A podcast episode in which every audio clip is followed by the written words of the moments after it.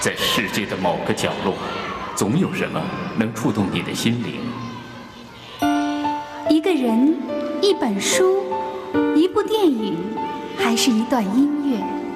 小凤直播室，让我们共同去发现。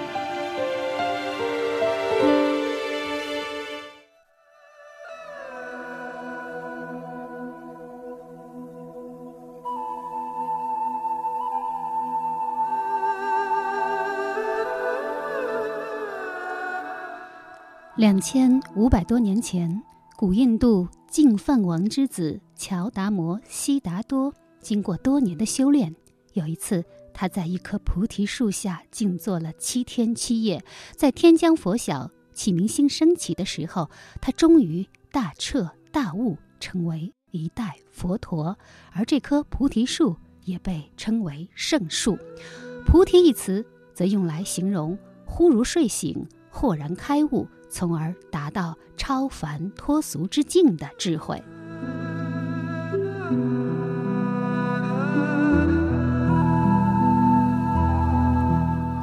听众朋友，大家好，这里是山东广播经济频道小凤直播室，我是小凤。上世纪八十年代的某一天，已经拿遍台湾所有的文学奖项的作家林清玄，突然遁入深山，潜心研究佛学达两年之久。谁也不知道，在那两年的时间里，究竟发生了一些什么样的事情。然而，在随后的几年当中，他连续发表十部菩提系列著作，震撼世人。《菩提十书》也被誉为当代最具影响力的读物之一。小凤直播室本期回顾台湾作家林清玄。紫色菩提、凤眼菩提、星月菩提、如意菩提、拈花菩提、清凉菩提、宝瓶菩提、红尘菩提、随喜菩提、有情菩提、林清玄菩提实书，世纪之交最清明的文章，人世之间最美妙的声音。小凤直播室本期嘉宾，台湾散文大家林清玄。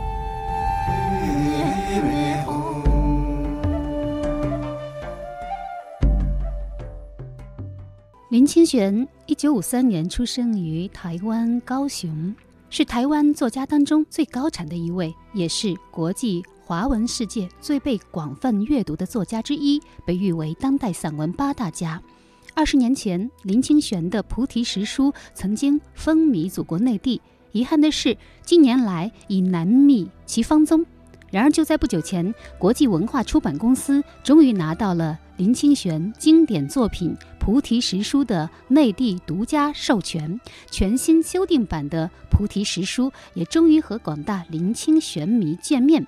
今天，就让我们一起来约会这位台湾作家林清玄。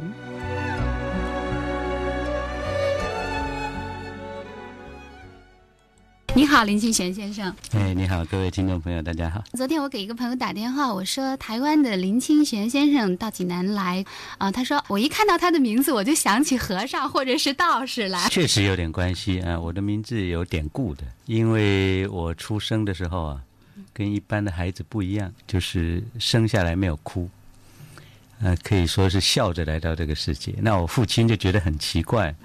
所以当时要取名字，本来是要取林清冠，后来说不好听，就取了一个林清奇，然后就去登记啊。那个办户口的人就说：“我正在看一本武侠小说，那个小说里面有个主角叫清玄道长。”他说：“你就改成林清玄吧。”怪不得我现在看到林老师的样子呢，我觉得您这个样子就不需要打扮，就是一个那种江湖道人的感觉。对，在台湾是不是也是一个？标志性的人物，比如说在马路上，人们是不是都会一下就认出你来说：“哎，这林清玄。”是在台湾是非常不自由的，呃，因为每个人都认识我，所以我的小儿子有一次跟我们逛街回来以后，他就很开心说：“爸爸今天真棒，没有一个人认出我们。” 大概这种几率是罕见，非常少的。那我看您的介绍呢，第一句就是介绍您是双鱼座，那是一个怎样的星座？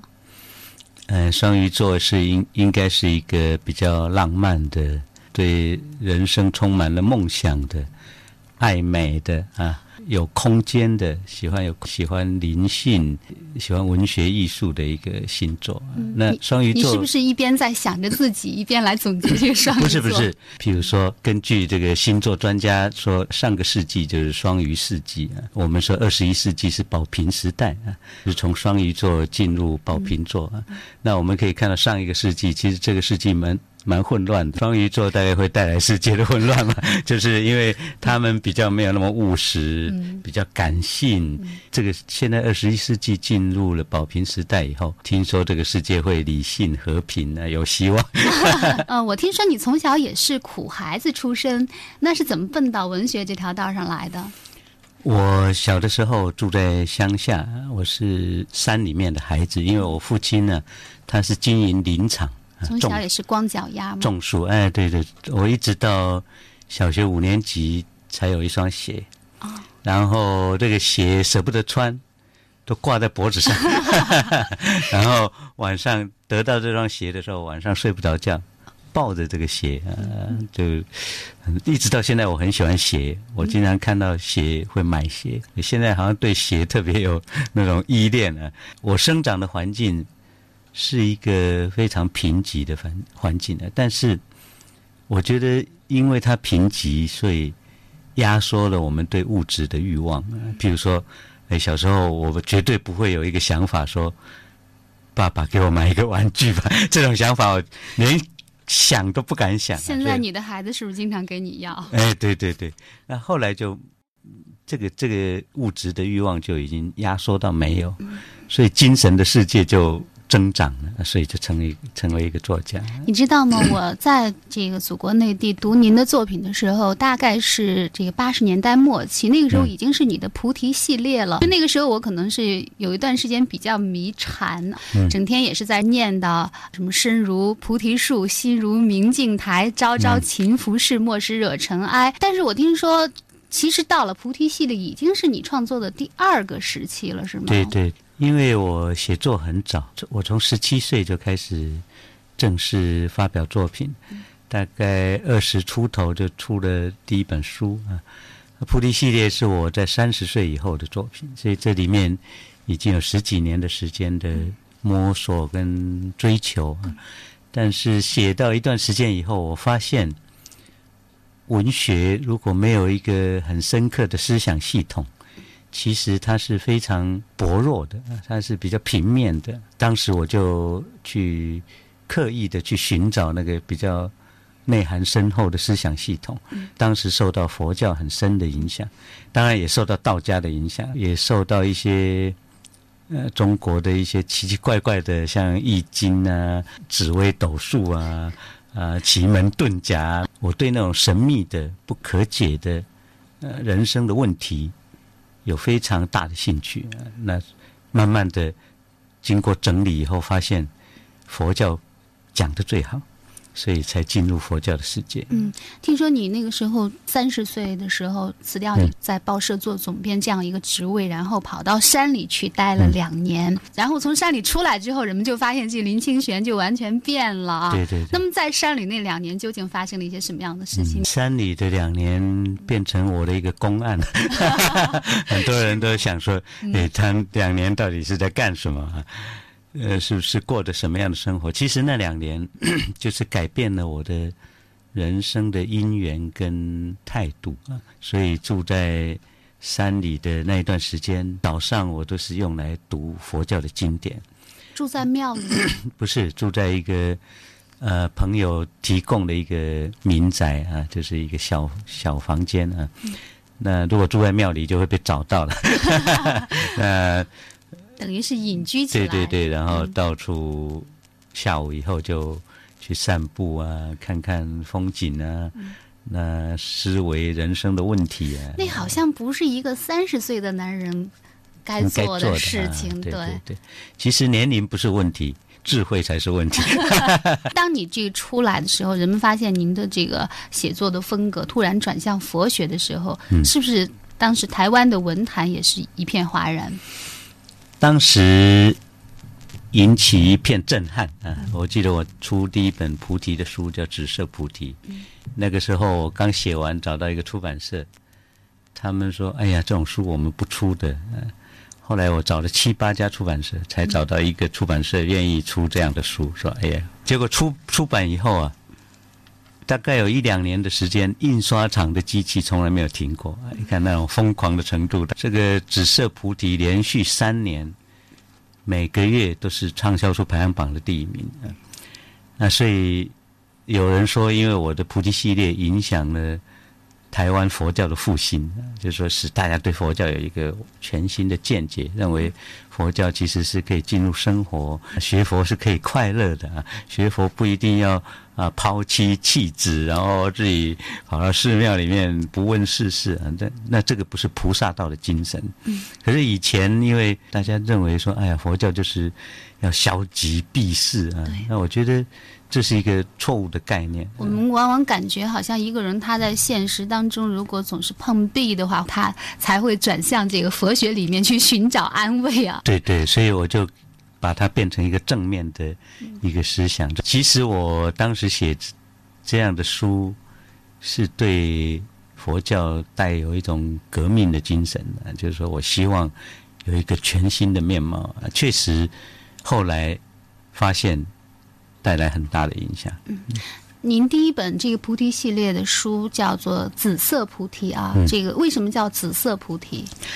啊，传说啊，在遥远的西方极乐世界有九品莲花啊，人如果要去那里出生，就会在莲花里面化生。那最高最美的一种莲花就是紫色啊，它有紫色、有白色、有青色、有红色各种颜色啊，最好的颜色就是紫色。您是佛教教徒吗？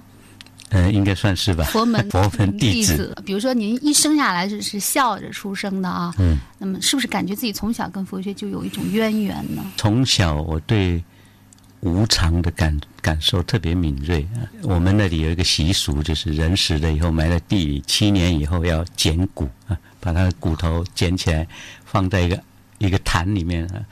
我听说有一个人要捡骨啊，所以就逃学去看人家捡骨，躲在那个后面呢，看人家把那个坟挖起来，棺材打开。嗯，棺材一打开啊，发现那个人呢，穿衣服栩栩如生，躺在那个棺材里面，脸上还有脸皮啊，就是五官都还在。当时我非常震撼啊，那个人已经埋了七年怎么还栩栩如生啊。正在震撼的时候。大概不到三秒钟，哗，那个人的脸跟衣服整个碎掉啊，整个碎掉，然后白骨就从那个里面浮起来。当时我吓坏了，发生这样的事情呢，然后转头就跑，回到家就生病了，是吓到，怎么可以在三秒钟使一个东西完全化为乌有，风化了一样？对，那是因为在地里面。隐藏的很好嘛，没有氧气啊，一打开就接触了空气，马上就化掉。我觉得那种经验非常特别，使我后来对无常有一种很深邃的那种感受。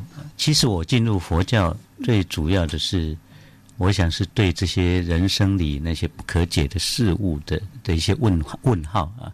包括无常啊，包括人为什么来到这个世界，人要往哪里去啊？人怎么样才能寻找到身心的安顿？怎么样才能平息内在的烦恼啊？这些在我的年轻的时候经常思考，所以后来。其实进入佛教是很自然的事情。嗯，其实那也都是人类的一些很终极的问题。对，我想就像你说的，在很小的时候，只是那对神秘的东西特别有感觉，喜欢去思考。但是当你走到这条道上来的时候，我想是一定会有那样一个突然的时刻，为你打开了这道门。突然的时刻很多了。三十岁的时候，那时候在报馆当总编，然后我得了。台湾所有重要的文学奖，凡是没得到就不是那么重要。然后大家都认为我很成功，可是我觉得这不是我要的生活。有一天我在报馆里等着看报纸的大样，就拉开抽屉啊，看到里面有有朋友送我的一本书，这本书叫《奥义书》，是印度哲学非常重要的书啊。打开看到一段话，他说：“一个人到了三十岁，要把全部的时间用来觉悟。”接下来的一段是：如果一个人到了三十，把全部的时间用来觉悟，就是一步一步在走向死亡的道路。哇！当时我吓一跳，因为那时候我三十，已经满三十岁了，看起来就觉得到底什么是觉悟啊？很多年以后，我才知道为什么他会这样写。那是因为，呃，当时的印度人平均年龄只有三十九岁，三十岁对他们来讲是一个晚年了。哎呀，我不要这样子下去啊！我应该三十岁还可以保持对人生的那种很热情的。圆满的追求啊，然后我要一直保持着生命向前的姿势啊，那因此我觉得我必须觉悟，所以就辞掉工作去觉悟了。写了这么多的关于这个佛的文字啊，关于这个禅的文字，如果让你用最简单的话来解释佛跟禅的话，你会怎么告诉我们？呃，很多人对佛跟禅都呃带着非常。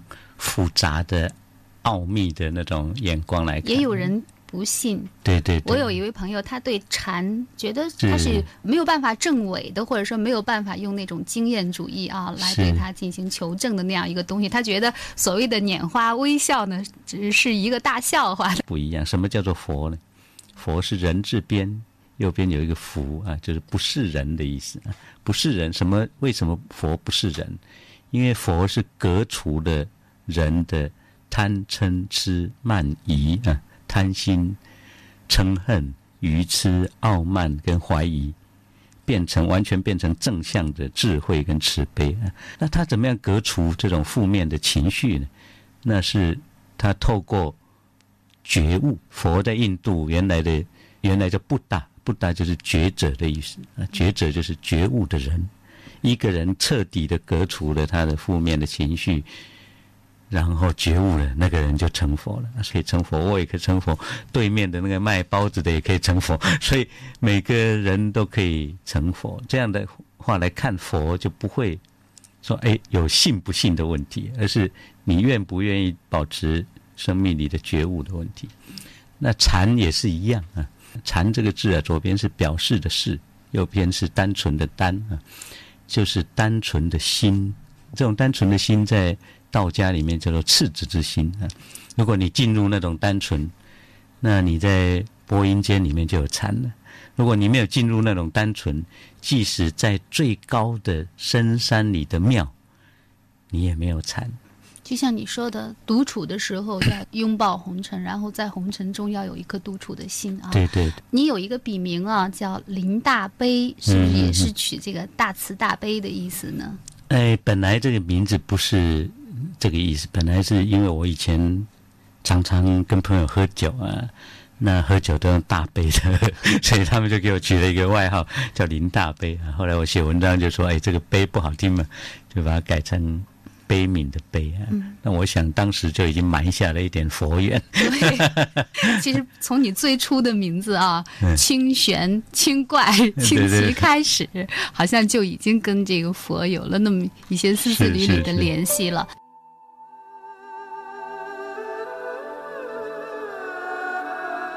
本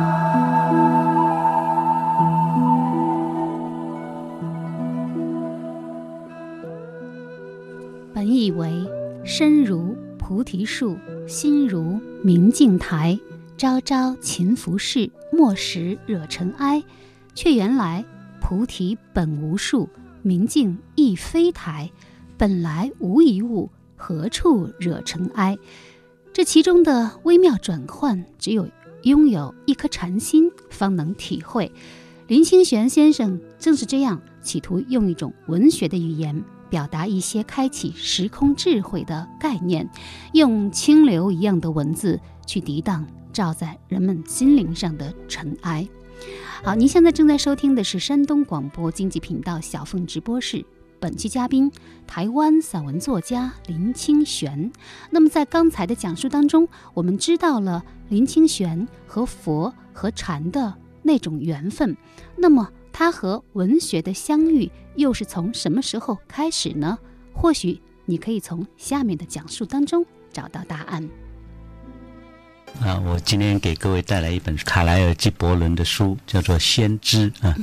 那其实还有另外一本叫《先知的花园》啊，先知园，这是我特别喜欢的一本书。这样的书，用佛经的一句话来讲，就是“深者见深，浅者见浅”。那是因为这一本书基本上非常深刻的，用很简单明了的语言。表达出人的思想，还有体验跟性情。为什么他特别对我有深刻的影响？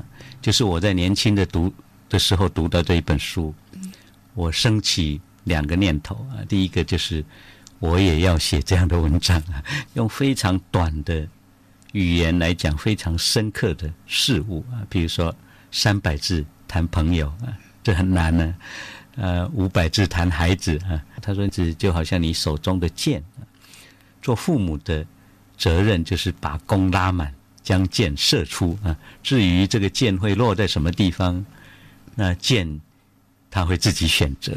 哎，这个讲的真好啊！那只有一小段，可能一一百字就把孩子讲完了，讲爱情，讲家庭，讲道德啊，他。”它涵盖的范围很广。嗯，用我们的话来说，就是在他的这个文章里，到处都是格言警句。对对对。我印象很深，他有一句话说：“一个伟大的人，他都有两颗心，一颗心是流血，一颗心是宽容。”嗯，还有一段是树上有两只小鸟，一只是安静的，一只在唱歌啊。那永远。要保持你的心有一只小鸟安静啊，那，这个都非常美啊，所以你你会一直都记得。第二个就是他的文字优美啊，非常的动人啊。我觉得要把文字写得优美，必须要一个作家，他必须要先有一个优美的心灵、优美的想象、优美的情境啊，他才。有办法创造一个优美的东西出来，所以后来我大概读了所有纪伯伦的作品啊，纪伯伦的全集啊，但是最喜欢的是《先知》嗯，呃，可能这也是他最代表的一本。那纪伯伦他是一个黎巴嫩的作家，但是他又是在美国写作。对，关于他，您了解多少呢？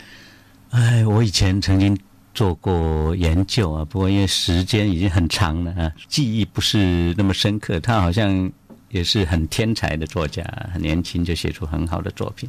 他的人生也非常的短暂啊。那如果用现在的角度来看呢？现在比如说，哎，世界大家觉得最好的一个奖是诺贝尔文学奖啊。那我们知道，纪伯伦并没有得过这个奖啊，但是并不会减损他文学的那种光芒啊。像《先知》这样的作品，我把它当做是。钻石一样的东西，非常小，但是非常光亮，非常的珍贵啊。那么，它实际上帮助你奠定了你的写作方向、风格。在我年轻的时候啊，几乎我每天都带着这本书。呃，我记得那时候我常常有时候会坐火车啊，坐公共汽车啊。那时候我们台湾有那种口袋版本的，很小的，我就揣在口袋里，然后。坐下来就开始看，看一段，不管看到哪里，它都是一个翻开哪一页就可以开始。任何一页都是一个开始，任何一页都是一个结束啊。然后就会反复的去吟诵思维啊，觉得哎呀，这个我有没有办法将来写文章写到这样的境界？所以其实这本书陪伴了我非常长的时间，而且度过我的。惨绿的少年岁月吧，因为那时候有升学的那种压力啊，那你也不可能有太多的时间去读太多的太大的作品啊。像说那时候我们读武侠小说，像古龙啊、金庸的武侠小说，都是盖在棉被里面，怕被发现。那类似像《先知》这样的作品就很适合在少年时代读，因为会奠定一个。比较广泛的思想的基础，而且会使你想起来的时候想到那种在那种惨绿的少年里面有一些美丽的时光啊，这种美丽的时光是来自于跟一个伟大的心灵交汇啊，好像一个伟大的作家经常陪伴在你的身边。人们在分析纪伯伦的作品的时候，感觉他永远的主题就是与美啊。那么，您的作品，您追求的永远的主题是什么？我追追求的永远的主题也是爱与美啊！我因为我觉得，在我看起来，世界上的价值最重要的就是爱与美啊。除了爱与美啊，所有的事物都是脚镣跟手铐啊，它只会限制了我们的自由啊。您既然如此的热爱纪伯伦，您印象最深刻的他的先知一般的这个句子，您还能记得多少呢？呃，可大概背不出来。背不出来。不过，如果 让我看到，我就会立刻辨认知道。哎，那这是纪伯伦。对对对对对。如果说有一篇文章里面有五千字，里面有两句纪伯伦的话，我大概可以认出来。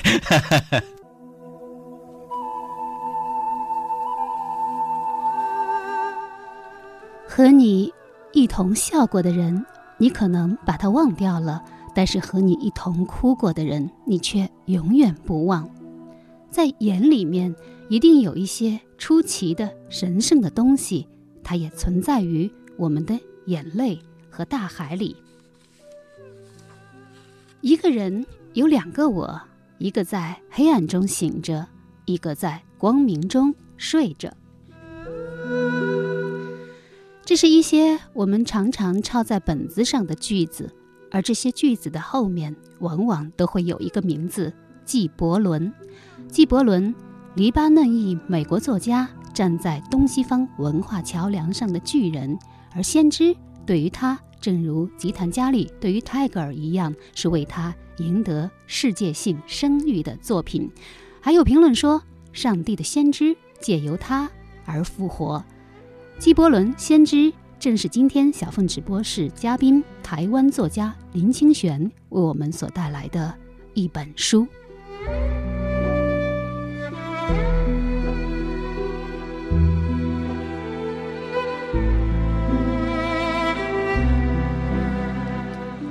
那么，林清玄先生为我们所带来的又是一部怎样的电影呢？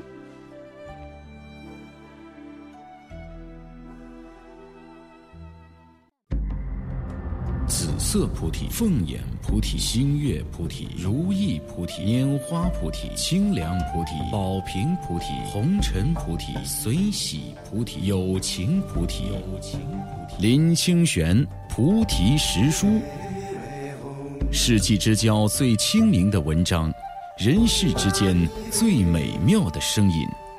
小凤直播室本期嘉宾，台湾散文大家林清玄。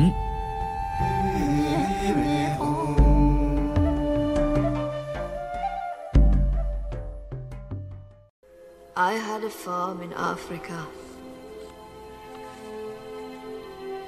I had a farm in Africa at the foot of the Ngong Hills. I had a farm in Africa. 我在非洲有一个农场，就在贡嘎山下。就是在这样一个苍老的女人的回忆声当中，电影《走出非洲》。拉开帷幕。一九八五年，由西德尼·波拉克执导、梅里尔·斯特里普和罗伯特·雷德福主演的，根据丹麦女作家艾萨克·迪奈森的同名自传体小说改编的经典爱情影片《走出非洲》，曾一举获得第五十八届奥斯卡最佳影片等七项大奖。而这也是今天嘉宾林清玄先生最爱的一部电影。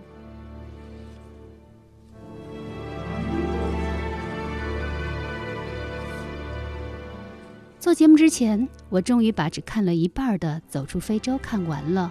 我很奇怪，当梅里尔·斯特里普知道了罗伯特·雷德福坠机身亡的消息的时候，他的眼中竟然没有一滴眼泪，他的平静的忧伤令人窒息。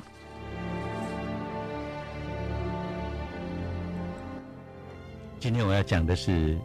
啊，我们那里叫做远离非洲啊，那你们这里叫走出非洲啊。这部电影呢，我曾经跟我的太太一起看这电影，看了好几次啊。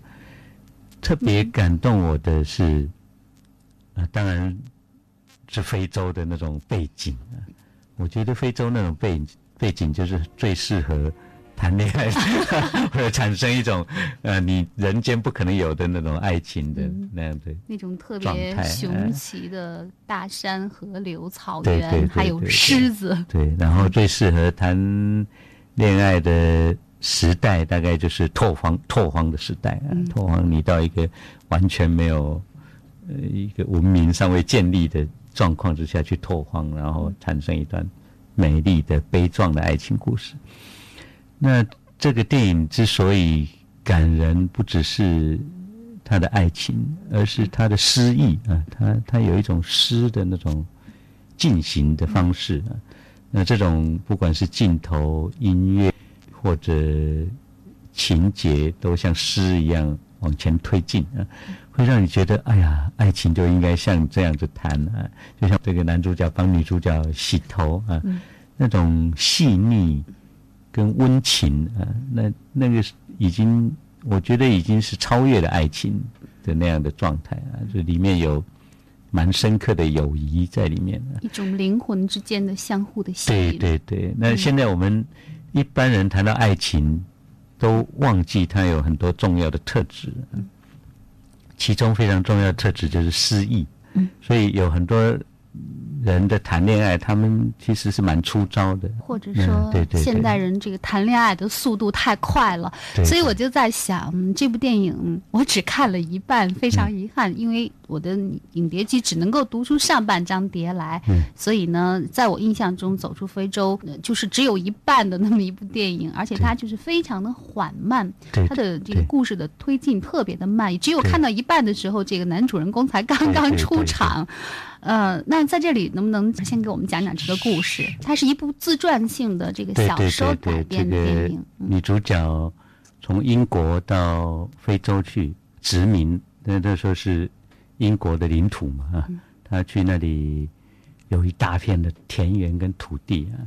可是这女主角她也跟一般的很多的女人一样啊，遇人不淑啊。她的丈夫其实是一个蛮粗糙的。人啊，那这个丈夫后来还把很严重的性病传染给他的太太，使他的太太得了很重的病，回到英国去治病。那在这这样的状态里面，这个女女主角从一个非常娇贵的呃一个英国的淑女，到非洲去变成一坚韧的，其实这种转变。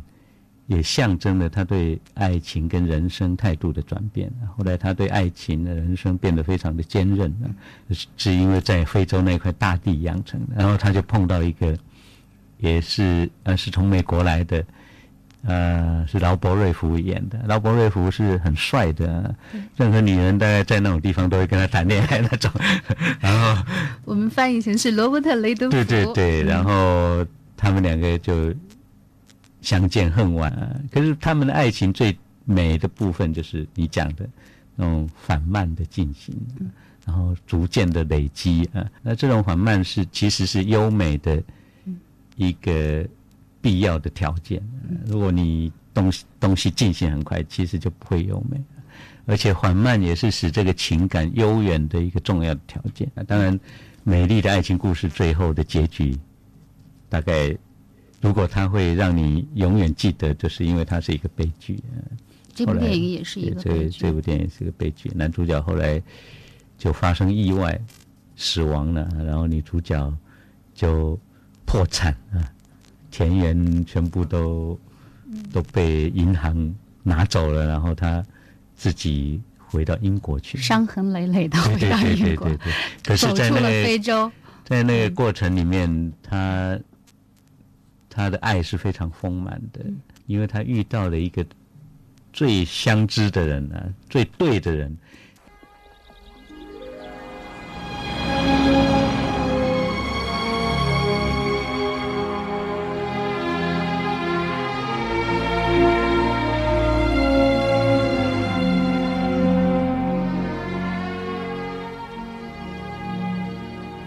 Away on safari. Are you ever with someone else? I'd be with you if I wanted to be with anyone. You ever get lonely? You ever wonder if I'm lonely? No, I don't. You think about me at all? Often. But not enough to come back. I do come back. All the time. What is it? Nothing. Roy has asked me for a divorce. He's found someone that he wants to marry. I just thought we might do that someday. Divorce? How. How would a wedding change things? I would have someone of my own. No. You wouldn't. 你在一生里面，如果遇到一个对的人，这个时间不管长短， 都是非常非常棒的。看这部电影的感受就是这样子。那有比较遗憾的就是，大部分生活在这个世界上的人，一生都没有机会遇到一个对的人。嗯。林先生，你遇到了这个很对的人了吗？啊，当然，嗯。但是你是不是也付出了很多代价？记得在这部电影当中，女主人公说过一句话，她说：“有些事情是值得去付出代价的，所以我要去做这些事情。”嗯。那这样的事情是不是同时同样也发生？对我来讲也是一样。我听说有一段时间你在台湾几乎就是抬不起头来，因为自己的这个婚姻的变故。哦，不会，有没有？我自己是。每天都很抬头挺胸的啊，完全没有抬不起头来。因为那个时候你已经是大家心目中的这个青年导师了啊，然后突然你和自己结发多年的妻子分开，然后又在很短的时间里又娶到一位非常年轻的妻子，所以大家就那一刻就会觉得非常的失落。我觉得青年导师应该也在人生跟情感的选择上做别人的引导吧。我觉得。呃，人生里面有很多的事情，我们遇到了必须要做选择的时候，一般人不会问自己的心，一般人会问别人会怎么样看我这件事啊，会有很多很多的原因使我我不能做出对我的心跟我的生命正确的选择。可是当时我跟我太太大概跟一般人不一样，我们只问自己的心啊。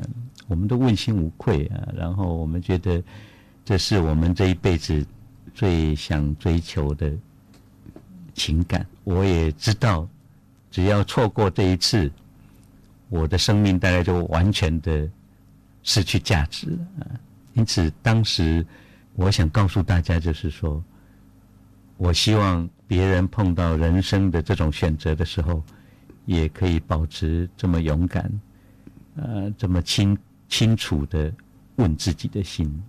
后来我写为这个写了一本书，这本书叫做《可以预约的》啊，就是说，呃，你可以预约明年会下雪，但是你不能预约跟你一起看雪的人啊。那么，《走出非洲》这部电影是不是也曾经是你们两个人之间爱情的一种见证？是。如果让你来评这个上个世纪最动人的。十大爱情电影的话，其中一定会有《走出非洲》，是吗？是，特别是《走出非洲》的音乐，它的音乐非常非常的优美啊！每次在深夜里的时候听起来，我常常跟我的太太听这个唱片。到最后，刚才听你讲这个故事的结尾，我觉得女主人公几乎是在非洲失去了她的一切，她的爱情，她的财产，她的青春。那么，呃，当他离开非洲的时候，他是伤痕累累的。那么，在这个过程当中，他又获得了什么呢？你觉得最后他离开非洲的时候，他是一个？因为我没有看，我我不知道这个梅丽尔·斯特林普那个时候他脸上的表情。这个电影最后没有拍他啊，最后就是拍非洲那个安静的山林。那看了看了，感触特别深啊，就是说人生的一切的经历啊，人生的一切的过程。最后都是那么安静的，因为你你如果你如果有一个很好的状态去通过它，你看到那个非洲的山林，从女主角的眼睛看起来就是那么安静的。我想他他那时候的感觉应该是无怨无悔啊，没有遗憾啊，就说哎呀，在我最美的人生已经在这里经验过，最适合我的人，最懂我的人，我已经。见过，嗯然后而且我也在这最美丽的土地上爱过，然后没有遗憾的离开非洲。所以走出非洲不，可能身心伤痕累累，可是那个最深刻的、最内在的那一部分。我觉得是平静。你刚才也提到了，你说因为这个故事它有一个悲剧的结局嘛，所以就是呃显得这个尤其的优美啊。那么在生活当中，你跟女夫人你们两个有非常好的结局，你觉得你们两个人那种爱是可以永远的吗？杜拉斯有一句话，他说：“爱其实就是爱消失的过程。”我觉得爱，如果你把它当做一个结局，它可能是在。你结婚那一刻会开始消失，呃，离去。如果你把爱当做一个开始，那么你结婚的时候正好是一个新的开始。我我们家的浴室啊，我贴了一一张我在某一个纪念日送给我太太的一句话，叫做“情生生世世，情深爱重”啊，就是挂在我们家的浴室啊，就是卫生间呢。那朋友来了以后，看了以后都会很震撼的。人家怎么挂这么肉麻的东西？那事实上，如果你没有进入那个那么深刻的爱，就会觉得肉麻。已婚的人，嗯，你看到那一幅字就会觉得肉麻。可是，如果是对爱充满向往的人，上完厕所都都舍不得出来，啊他们都会站在那个字前面，仔细的端详，生生世世。情深爱重啊，那这一生的爱是一个开始嘛？如果你的情很深，爱很重，那么它就会不断的发展，不断的发展就会不断的圆满，不断的充沛啊。没有错过，它就会变成平常。平常其实是更深邃的状态。那我们这种叫做化境，平常的化境。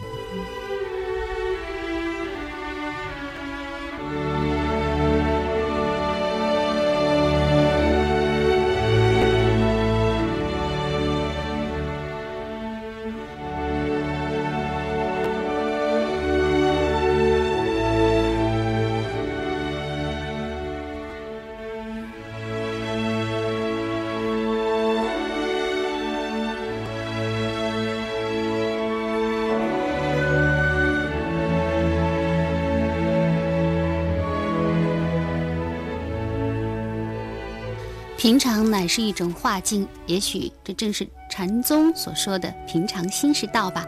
当我们谈走出非洲的那一天，正好是林清玄和他太太的结婚纪念日。我想，也许是不是这样的原因，让他选择了走出非洲呢？好，下面我们一起来分享林清玄为我们所带来的一段音乐爵士乐。呃，我最喜欢的音乐，最能触动我的就是爵士乐，大概是跟我的成长的背景。在我成长的过程，有一小段时间啊，因为是文学青年嘛，大概每天都会泡在那个酒吧。我最喜欢的就是爵士乐的爵士吧，对对，爵士吧。嗯，这个音乐会让你感觉到轻松跟自由，然后会让你的头脑。像你的想象啊，像一一只鸟一样啊，在那里飞翔啊。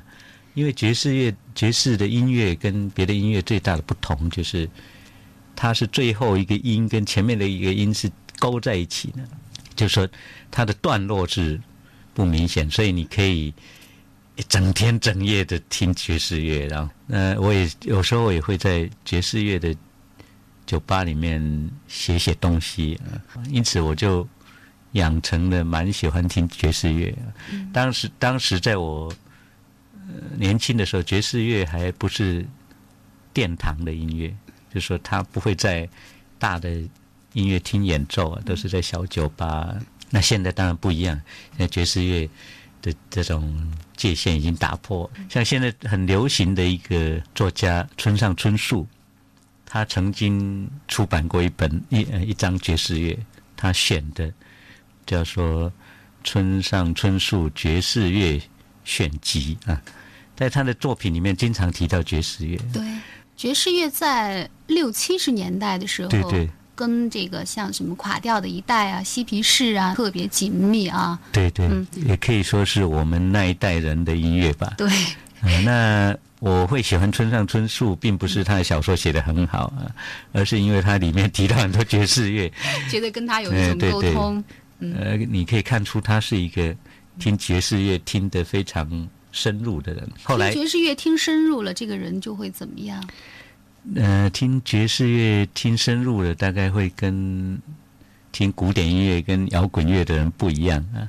听古典音乐的人会变得比较优雅，然后听爵士乐会使你变得浪漫，啊觉得哎呀，人生就是这样子嘛，摇摇晃晃的，觉得自由自在的啊。那如果听摇滚乐，就会容易使人疯狂吧。你 是不是觉得爵士乐跟你这个双鱼座的性格挺匹配的？有一点呢，有一点呢。不过我最喜欢爵士乐的一点就是说，它在你的生活里面是若有若无的。嗯，比如说我在写作的时候，我喜欢听音乐。嗯，如果听爵士乐，大概就会使你，哎，你会不会感觉到它的存在？可是它一直在你的心里面流动着。那我我记得我在听爵士乐的那个年代，那时候我留着一条长辫子。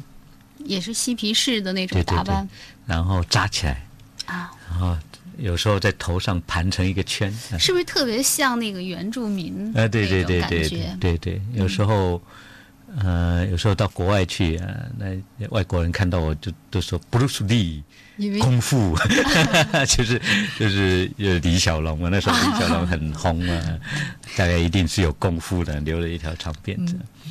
那也可以说，它代表的一个年代啊，代表的我的我们那一那一辈的年轻人的一个年代。每次听有点那种感触，有点像追忆似水年华那种，啊、你会去追怀那那个你青年时代的那那些点点滴滴。对那这些点点滴滴正好是一个人风格养成的一一个一个重要的时代。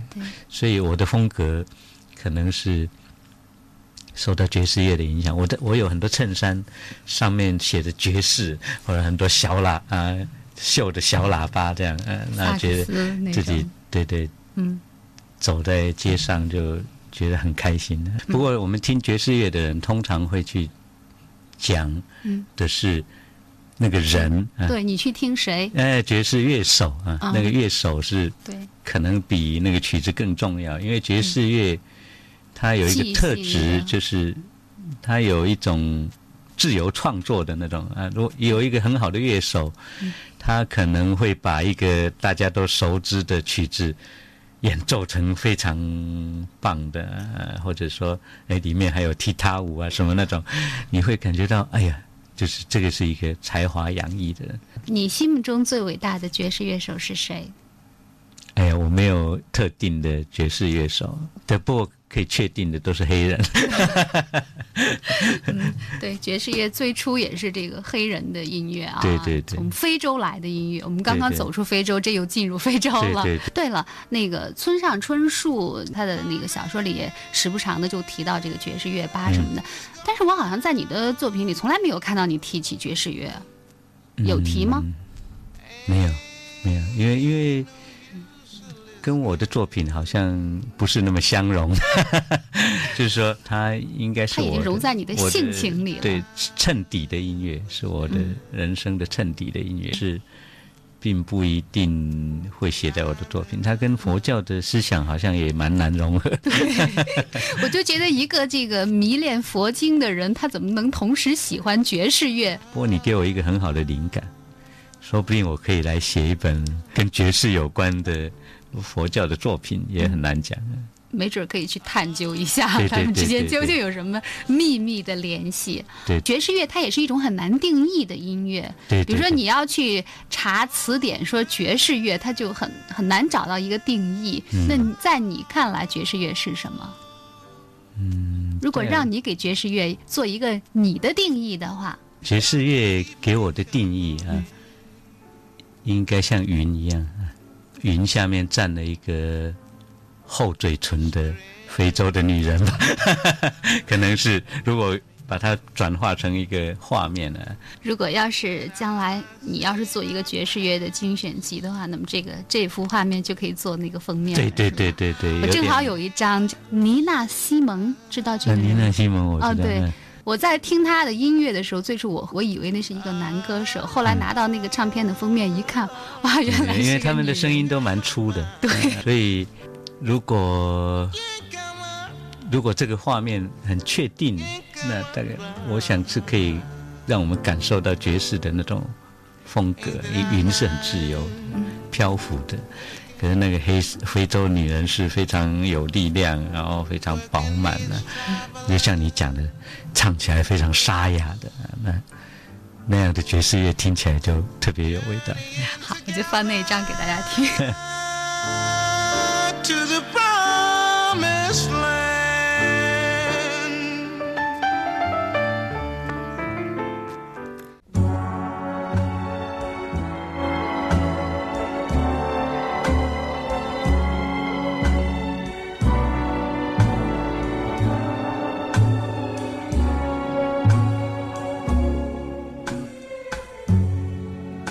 a spell on you.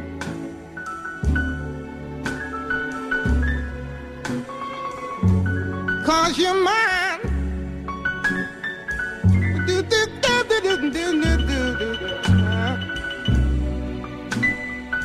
You better stop the things you do.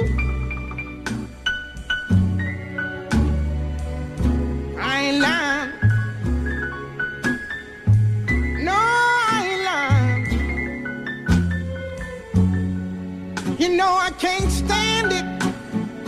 You're running around. You know better, Daddy. I can't stand it cause you put me down. 这就是来自美国的爵士名伶，有“灵魂教母”之称的尼娜·西蒙的歌声。她曾经说：“爵士是白人对黑人音乐的用词。”我说：“我的音乐是黑色古典乐。”那很难想象，作为佛教徒的林清玄最爱的音乐居然是爵士乐。